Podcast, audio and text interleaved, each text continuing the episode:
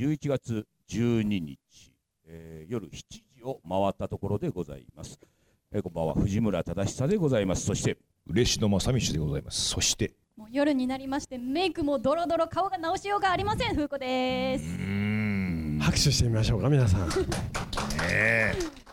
日はね、はい。あのーキャンプファイヤーさんのはい。こちらのねイベントスペースからですね、はいいよいよクラウドファンディング、そうですね。えあのーやりまして、はい。えさんさんたる結果になりましたけれどもですそねんなことあのーでもね熱心な方々がですね、はいこのイベント参加券ということでですね、えええー一緒にこのラジオの収録、まあ、今回のこのラジオは、はいあの本ちゃんのラジオではなくて、うん。でもまあ一応ラジオクラウドとかね、そういうところに残る、うん。ちゃんとした番組の体としてん。ちゃんとやる、はい。えーそちらの方にですね今精鋭、えー6名がですね、はい。参加していただいていると。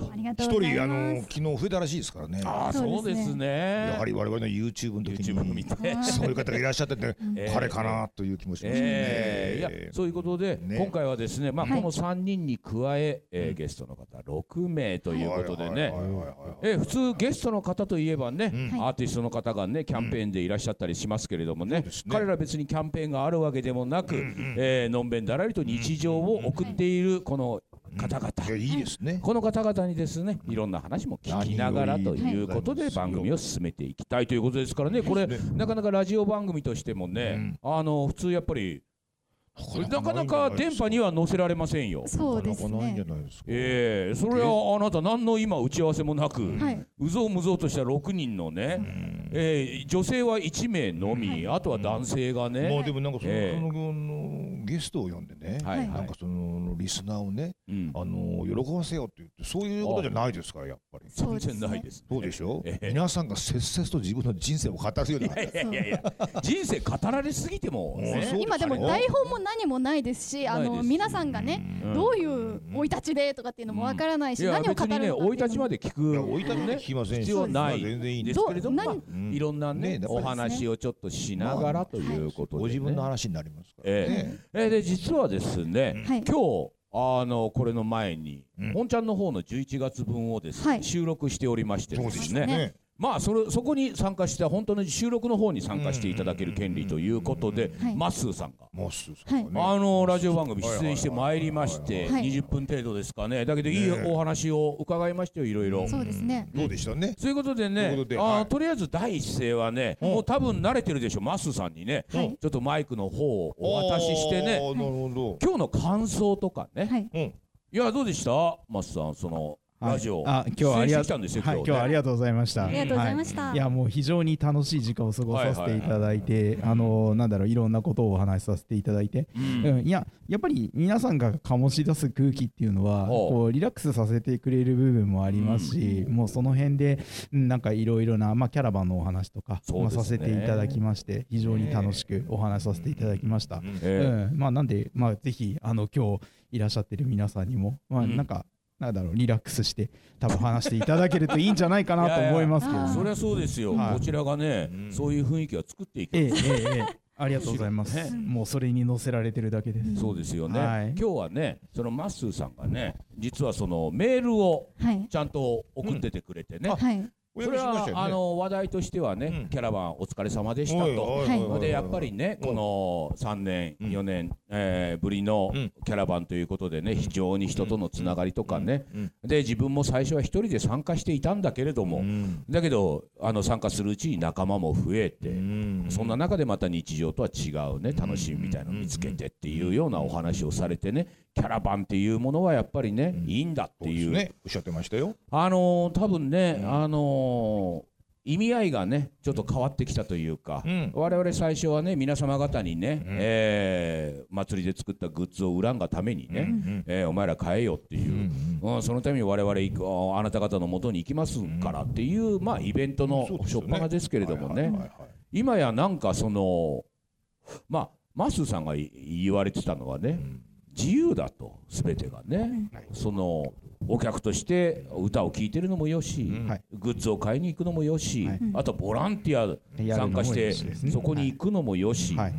なんかその制約がないというかね、うんまあ、やっぱり参加するのは自由でそこで何をするのも自由でっていう空間がそこにあるっていうのはイベントとして非常になんか珍しいものであるっていうふうに感じがしています。珍しいものでしょうね、やっぱりその何がしたいってわけでもなく多分始めてるところがあるからそう多分なるんでしょうね。多分じゃあそれはもうその裏がためのイベントですけども。けイベントですけども、裏がためのイベントですけどね人がいっぱい集まってね、うん。いるのにね、うん。なんかすんのかっていうところも考えずにはいはい。始めてるから、はい。結果的にそれ自由になってるっていうのは一つあると思うんですよ、うん。だけど、うん。そこであなたがうね、ん。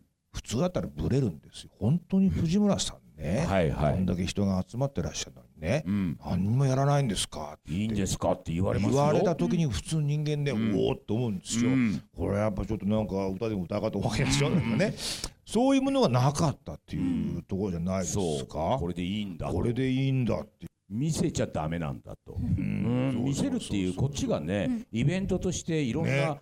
ものをアトラクションをねうん。こちらが皆さんに仕掛けるとなって皆さん受け身になっちゃうんきゃいけでないんだっていうそう。やっぱり向こうもそれ見て楽しませてくれるのかなっていうなんか変な誤解を生む誤解を してますそういうところでね。期待じゃなくて誤解。うんでもこういうもんですよ。社会っていうのは往々にしてね、そうですね。まあこれは仕事なんだから、はい。お客様は神様なんだから、お客様のニーズを汲み取ってね言ってくみますけどね、お客様のニーズなんてほとんどないんですよ。言いましたね。え。えニーズなんていう言葉が大体日本人にはないわけでしょ。必要としてることなんてないんですよ、腹減ってたら飯食わせろぐらいなもんなんですよ、うんそしたらもう我々とお客とも睨み合いですよね。おたお互い何にもやりたいことないっていう。そうですそうですそうです。でもそういう状況に置いとくとなんかその買い物してくれるっていう。そうそれも。利点もございますしね。我々はね最初はそうでしたけど。そうですよね、でなんかその買い物してればなんか、うん、でもこんなになんか周り見てもその同時情報ばっかりいるっていうこともね、地域によってやっぱないってことが多いでしょう、はいはいはい。自分の身身の回りではうね、ん。やっぱそれでなんかそれだけでなんか満足してしまうっていう、そういう微細なところにやっぱ気持ちがいくという。そうですね。そこに追い込んでるっていう そうそう。ことですものね。我々自身もね。そうですそうです。これはだからなかなかね。こっちから、ん。えー何かね、あ皆さんあのこれこれ楽しいですよみたいなこうやって打ち出しをしないということですよそれをやっちゃうとなんかそこの手先にいますもんねなんかねそうすると皆さんが受け身になっちゃう。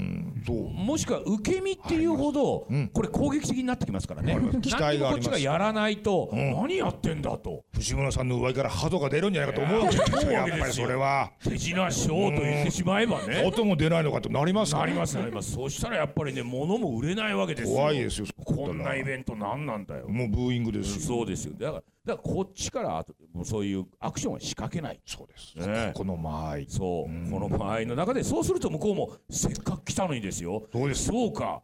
あの人たちは何にもするつもりがないのかと。本当にしないんだとないのかと。うん、そうかと。うんまあまあまあまあ、とりあえず、そうです。うん列に並んでグッズを買うかと。そうでもなきゃあんな輪投げとかしません。普通ね。皆さんやってらっしゃいますもん。普通やりませんよ。やりますよ。そこまで追い込まれてるからやるんですよ。型抜きとか。いやでもねもしかしたら皆さん心の中でねまんじりともせていや何かあるはずだと、いやいやいやいや、最初は思ってたかもしれませんよ。はいはいはい。あら、1年目は思ってたかもしれませんけれどもね、まあまあまあ、そうなった時に、そうですあの、アーティストの方がね、えーちょっと参加してくれて、えー歌の一つでも歌おうとねえの。いうことですよ。我々なかったアイデアを出して。アイディア。そしたらあれですよ。客の方としたらこうね「うーんとりあえず輪投げだ」なんてやってたやつがね歌ってくれるわけですよ。そうです。すごいじゃないか今度逆に姿勢が変わるわけですよ。ですよね手拍子もしてそれは見たこともないアーティスト。そう。え内首獄門同好会今でこそね売れてますけど当時なんて言ったらねない。何を歌ってるんだ彼らはと。いう中ででも盛り上がらなきゃいけないって言ってる間になんとなく内首獄門同好会も黒色すみれを魅力的に見えてきてだって何にもしないという舞台の上で歌ってくれてんだから。これは先生やっぱり心が開いてるから。開いてるからやはり追い込まないと心なかなか開かないですよ。本当にやることがないんだっていう時にね なんとか楽しまなきゃいけないって時に輪投げで頑張ってたところに 歌声が聞こえてくればそれはもうあなた心開きますよね。それはそうですでもよ私も今年キャラバン行った時に一番驚いたのはやっぱり嬉野先生ですよね。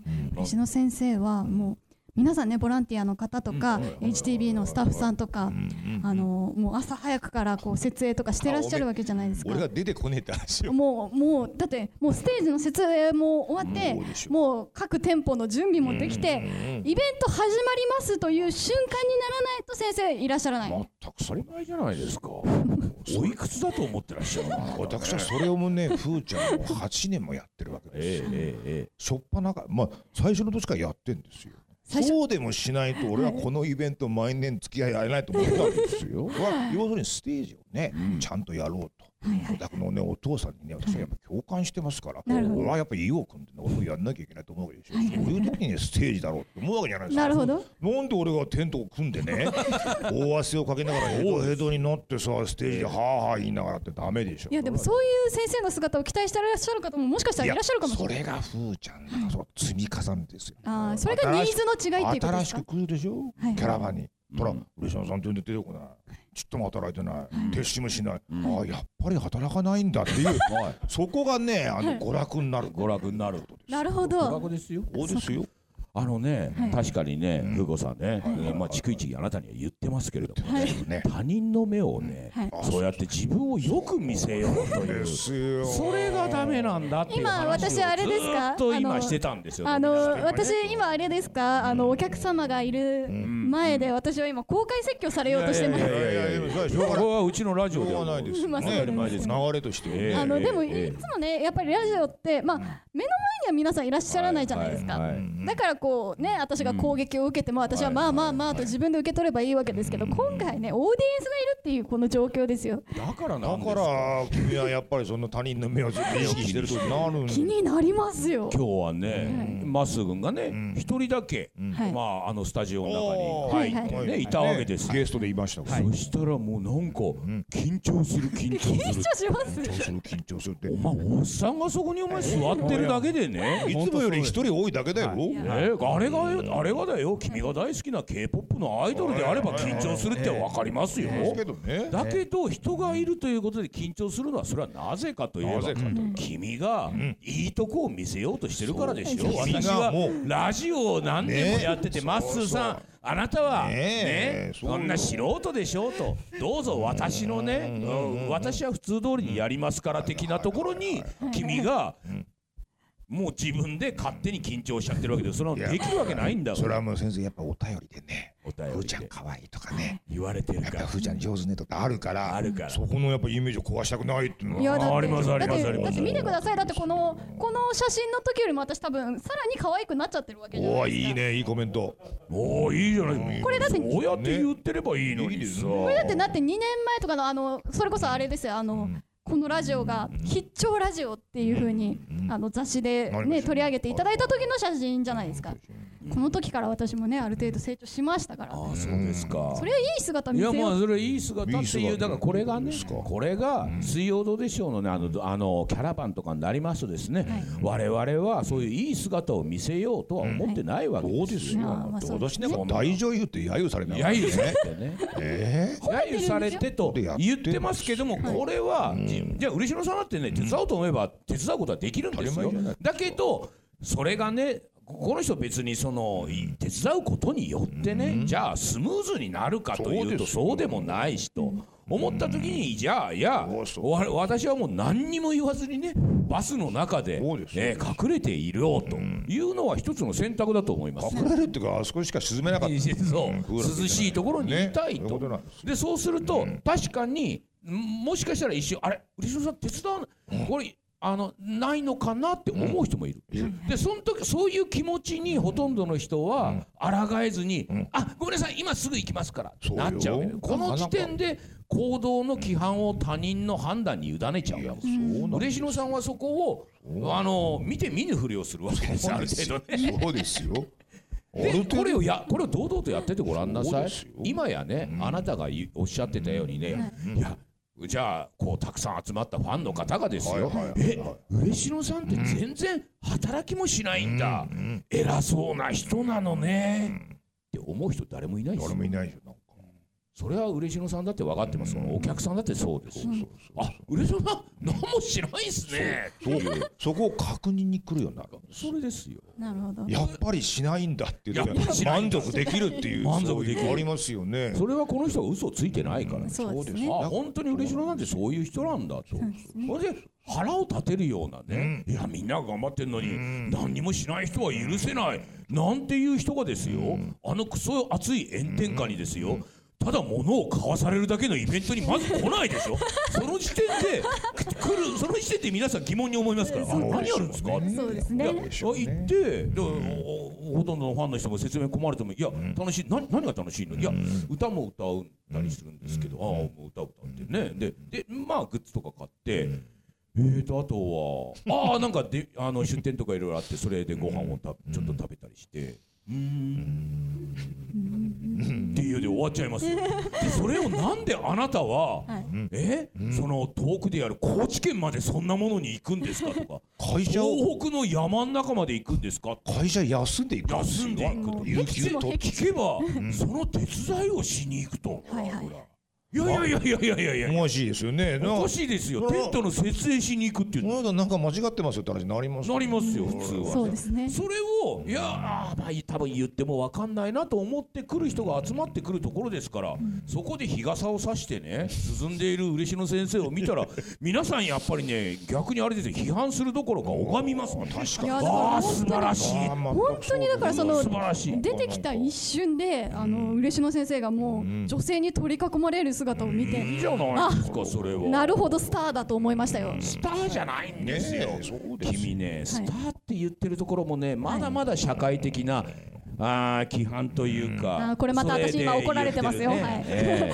え違うんですよ。違うんです嬉野さんという人物を全員がちゃんと見てるってことなんですよ。なるほどアイドルとかスターっていうのは一つの偶像なんですよあれは。だから。でみんなその型にはめようとしてアイドルもスターも同じような味覚好同じような所作っていうふうに言っちゃうわけですよ。それを競ってるわけですよ。そうですね。嬉野さんはスターではないです我々嬉野正美という我々はだからつまり駆け引きですよ。おお。そうでしょだって、ううん。ん。ステージ以外全く当たらないっていうのでどうやって乗り切るかっていうところは、あのスタッフもいれば客もいる客もいる。さ他人とのやっぱ駆け引きですよね。うん最終的にだけどそれ以上のことやったら俺が持たないと思う。か持たない。らどう考えても俺が勝つってなるなるほどうん、嬉野さんがね実はものすごい訓練をしててね、えー実は筋トレがすごくてねキャラバンの前にですよ。ほんでああこれはね嬉野さん働かないんだろうと思ったらもうすごい勢いでテントを一人で2頭3頭と立てて なったのがかっこいいと嬉野さん自身が思うんだったら彼はやってますよ。なるほど。俺はそういうところがあるんだと思えばやってますよそれは。でもそうではないという自覚はあるわけですから。あんまあんまりそういう人いないと思うんですけど。まあだからそのキャラバンにしても何にもやってないように見せといてそこにはやっぱり考えがあるっていうことですよ。そこをふーちゃん知ってほしいいやっていうのは。非常に稀有なイベントですよね。て思いますよ。ね、ちゃん。となんかこうちゃんと見てないとそういうことやっぱやれないそうですそうです、この中でキャラバンに来たことがあるという方は？お、お逆に3名で2名は来ていない、お？あれあそうか。あらあら。あらでもそんなもんじゃないですかやっぱり。そうですか。でも今の割合で言うと、多分今年のキャラバンなんていうのはそんな感じでしたよ、初めて来たという方がねだからそのキャキャラバンっていうもののその情報を得るいう、うん。そういう絡み方をしてる人たちとうんうん。そこのそういう情報はなんかその得られないような絡み方をしてる。例えばこれラジオを聞いてるとか。そうなんか水曜どうでしょうが好きっていうだけでそのキャラバン行ったりとかね。このラジオ聞いてくださったりっていうわけではそれはやっぱりなんかどうしてもできると思うんです。昔々は本当にどうでしょうの情報の発信はうちの番組のホームページ一本記事だったから、うん。どうでしょうにやっぱりその松浦の人はみんなそこ見るようになったけど今、はいはいそれないじゃないなですか。いですね、まあ今ねあのえ YouTube もやってらっしゃるしこのラジオもやってらっしゃるしそういうキャラバンとかねいろんなさまざまイベントやってらっしゃるじゃないですか。うん。皆さんどこであれですかね情報を集めてるんですかね。知りませんよ。そうですか 私わかんないんですよもうね。そうですね。そういうのは。そうですね。もう広くなりすぎちゃって。ああまあそうですね。昔はホームページしかなかったからっていうね。ね。それからテレビでね告知をして DVD の発売っていうのはテレビで告知をねしてってなかったですから。ねえ。まあだからそのなかなかそのキャラバンに来るためには先生やっぱり土日以外だったら会社休まなきゃいけないってハードル高いですから、でもまだねだからそのいらっしゃってないんであれば、うんまあ怖いもの見たさってね、はいはい。来年ぐらいどっかでどねっかでね。もし来られたら、うん。本当に何もやってないんだみたいな感じの 確認もできますからね。うそうですね。ん。これでもちょっとのりぞうさんあのキャラバンね。はいはい。のりぞうさんなんかんキャラバン何回も参加してるでしょはい、えーとね。でも一番最初は来てない。のりぞうさんだって16、7年でしょ？来始めたの。そうです。だからそうか。一番最初の年は来てなくはあてはあ、その翌年に嬉野先生がすごくあのいいイベントだと。いうおっしゃるんで。ので、おっしゃるので、ああ一箇所行こうと。一箇所行こでうと。松本に行って、行って。ですごい楽しかったっていう記憶、友達がいっぱい集まったりとかっていうのが出てきて、はいはい。こうで今年はマッスーさんの車に乗って、まっすーの車に乗ってだからであれですよそういう車がないと最寄り駅ないから。ないからね長野は行ったり来たりができないので、ねあのハードル高いんですよ。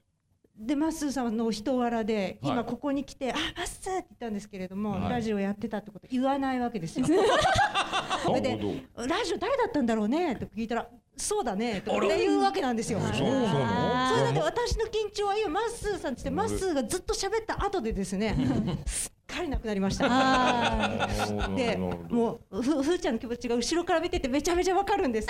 何を？いやわかるんですよ。あのなんかまともなことを喋りたいと思ってくるからすごく緊張してたんですよ。ああなるほどねそういうことねそうです。昨日もなんか妙な挨拶をしてですね。そうでしょう皆さんもそうでしょうやっぱりこれでなんか話さなきゃいけないみたいになるとあー緊張感ありますよ人数が少ないから。ねあそうですね。ねえ。何だから欲が深くなるわけでしょ。そうです。そう。のりぞうさんがねあのお便りを送っててくれましたからこのメールをね。はい読みましょうか。もうそうです。あちょっとふーちゃんいいかこのいつのでした。か。あーじゃあはいラジオネームのりぞうさん、うん。はい。藤村さん嬉野さん風子ちゃんこんにちはいつも楽しく聞いております。先月のキャラバンの中での収録素敵でした。風を感じました。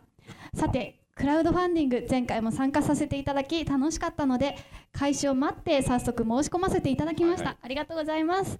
しかしリスナー番組参加券があっという間になくなったのはさすがだなと思っておりますがファンミーティングイベントが10月6日段階ではお申し込みがまだ一桁です。ねもう一桁でしたよ、えはい。今もって一人でまだね。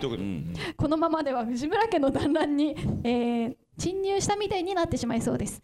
ぜひお迷いな方にもご一緒に参加していただきたいので先生方からもファンミーティングがどんな感じか構想をお話しいただければと思います。来たれファンミーティングとなんつってね。ご本人がねいらしてくださったということで、それはそうだよね。そうですね。3名4名だったもんね。そう名だったんですよ。三名。だ当時。ねでこれはやばいと。でも倍倍になりました。あおかげさまで。素晴らしいおかげさまで。ありがとうございます。あんまり変わんないけどね。そうですね。もうなんかでもそんな少ないっていう体験もなかなかいいですよね。そうですね。全然。いいですよね。もしかしたらねだってねこの今回のあのこのイベント私後であのねあの報告うん。みたいなのを書かせてもらおうと思うので、はいはい。それそれを見た方がもしかしたらね12月1月とね申し込んでくださってすごいたくさん。まだ11月末まである。そうですね。11月末まで。ねまた来たいと思っていただいた方はもしよければまた12月も1月もということでございますけれども。ね、まあまたまた来たいと思ってもちょっとおね。前今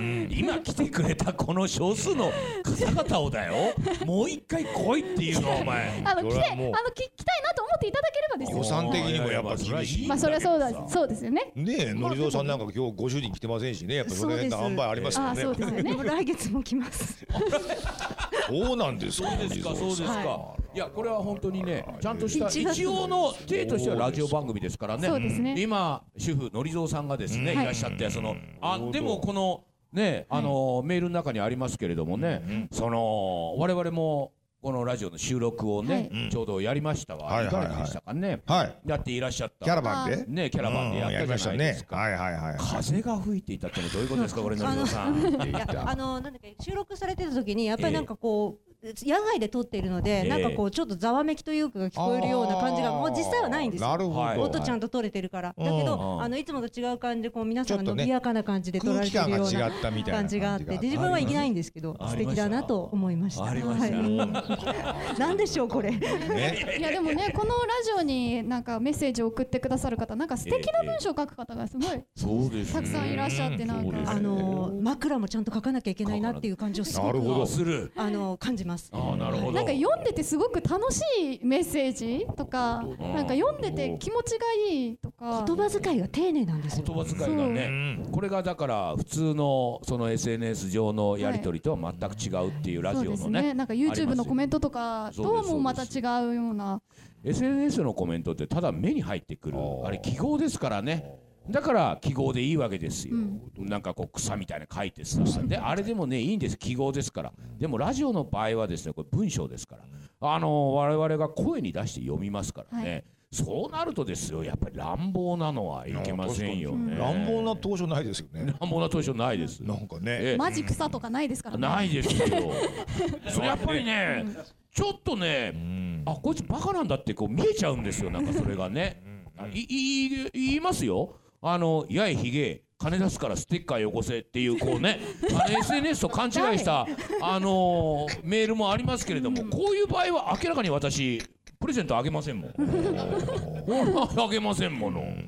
住所書いてそれですか？え？住所書いてそれ？そう。住所書いてこれですからね。いいね。まあみたいな感じで確かにラジオっていうのは全然ちょっと違いますよと。ラジオの中身がねあのおもう全然違いますからでもだからこそなんですかね。こうなんか人に言えないようなや悩み事だったりとかこうこのラジオでしかこうなかなかお話しできないようなことを吐き出してくださる方もねたくさんいらっしゃって。でもその、ね、メッセージを送ってくれる方もなんだろうなそのすごく重い悩み事だったりもするんですけど、読んでてこうなんだろうな感情が伝わりやすいというか、うん。読みやすいというか、うん。なんか読んでてなんか楽しいというか読みがいがあるメッセージがたくさんあって。妙にそこさんずいぶん喋れますねねえー調子乗ってますね。なんか今。ね こうやってこうやってちょっとちょっとね。ねあのね出しゃばるとねいやいいんです。すいいんでもなんかそうなんじゃでないですかやっぱその気を使わなきゃいけないかなと思うような書き方ではないっていうことを、はいはい。まあ彼女は毎回読んでるから、気づかされるという読みやすいんかね結局ね。ね。その重い話題であってもそう。若干読みやすい。俺やっぱ客観的に書かれてるっていうはい。文章になってるってことの表れじゃないですか、そうね。そ客観的にね。客観的に自分を見てらっ客観的しゃるに書いてる方もね。そうです読まれるという前提でということうん。が多分あるんでしょうね自分を客観的に見れてる人がね、はい。お便りくれてると思いますね、あのキャラバン来られた。お名前がこれが。え？蔵出しとあ倉田さん。はい。倉田さん。あらら仙台から。はいあのキャラバンどのぐらい参加されてます？えもう何回もですね。何回も。今年は秋田だけでした。ああ来たあ来られた、はああ2回目のね、はい。それ参加される時は一人で行かれます？そうですね。あの今回全然情報に疎くて、なるほど。実は前の日にあんまりあのの？どうでしょう？好きじゃない友達がはい。友達と飲んだんですよおほそしたらそれで来たんじゃないのって言われてえ？ってなって。あんまりどうでしょう好きじゃない友達が聞いたの？あなんかどっかから情報仕入れたみたいで秋田に来てるみたいで。今キャラバンのリターンやってるよっつって。マジかっつってもう一泊して帰ある予定だったそうなのあじゃあそのお友達も秋田にいらっしゃるお友達そうです湯沢そうなんですね。だからやっぱこういうことなんですよね。やっぱなかなかキャラバンの情報っていうのはね、こう広まっていないところがあるんでね。あるんだね。そうかそうか。はいあれはやっぱりさなんかやっぱりこっちからの積極性がないのかなんかどうなんだろうね。いや情報私がが届かないっていうの。はあんまり YouTube を見ないっていうのもあるんですよ。YouTube そのものを見ないんですよ。見ないあしそうか。お二人のだけじゃなくて YouTube をなかなか見ないんですよ。はいはでテレビは見見てんの？テレビは見てますい。でまあテレビではキャラバン宣伝してない。伝はしないから、ね。となるえとやっぱりそこら辺はわからない、ええ。だけどキャラバンがあるとなるとおお行けるんだったら行こうってその場で反射的に。その行こうっていう反射的になるっていうのはどういうあれなんでしょうかね。やっぱ行って楽しかったからじゃないですか。あ多分初めての時があの仙台の近くの名取でやった時だと思うんですよそれ一番最初じゃない？一番最初だと思うね。まあまあ震災のあええれもあるっていうはい。影響もあるっていうような時ですよね。そうですね。あのその前のあの全然キャラバンじゃないですけど、女川の復興祭にもおだからね。あれ12年だからね。はい。その時はあそうだな。その時も仙台に住んでたんで見に来た。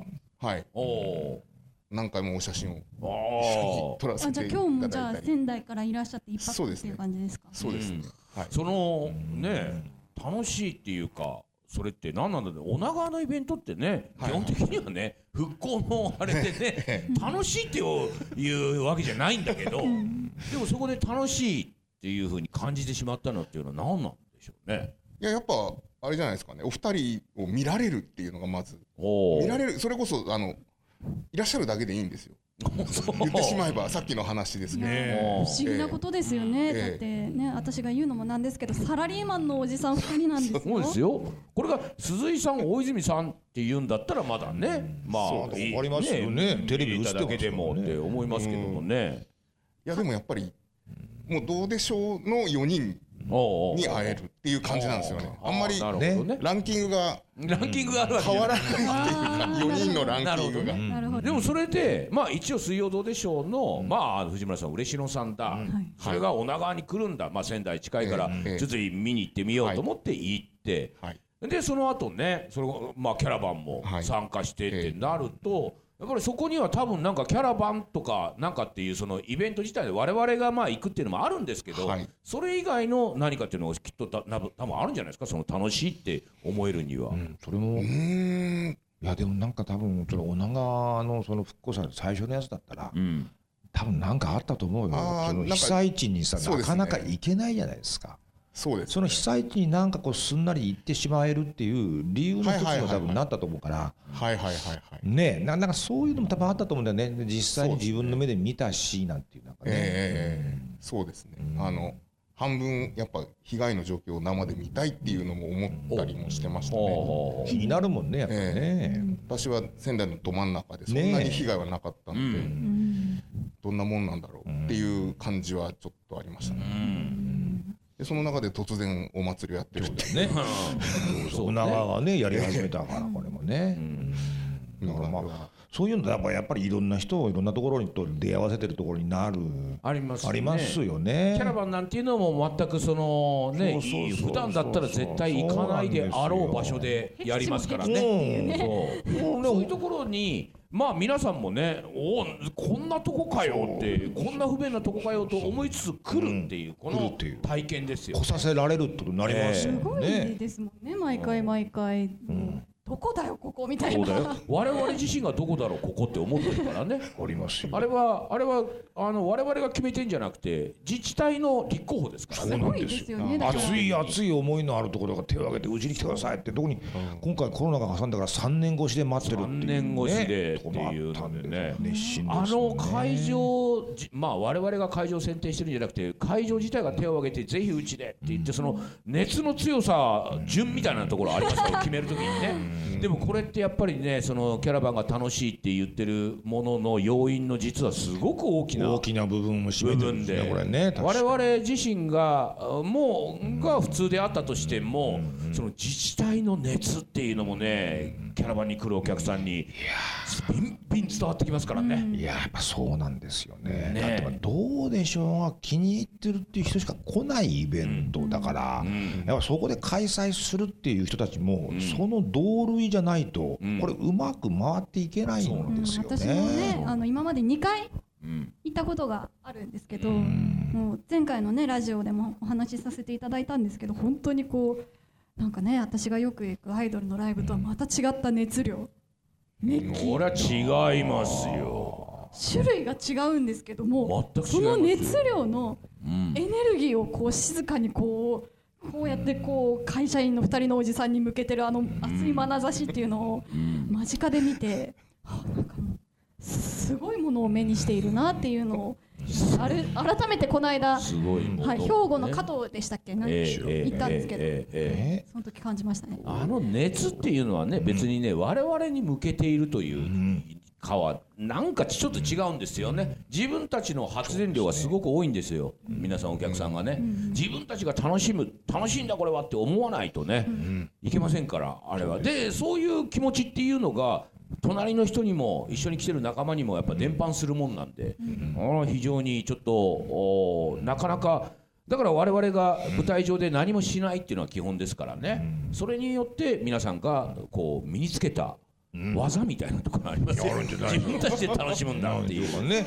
それはありますよ。だからもう当然なんかいろんな方いらっしゃいますからね、あの遅く来て早く帰る人もいますし、ね、あいますしいますし。いますからそのその辺も自由でいいですよね。そうですよね。もう帰んのかよみたいなもう帰ん感じなんてありますからねなんかね。そうですそうです。ちょっと顔出しに来たみたいな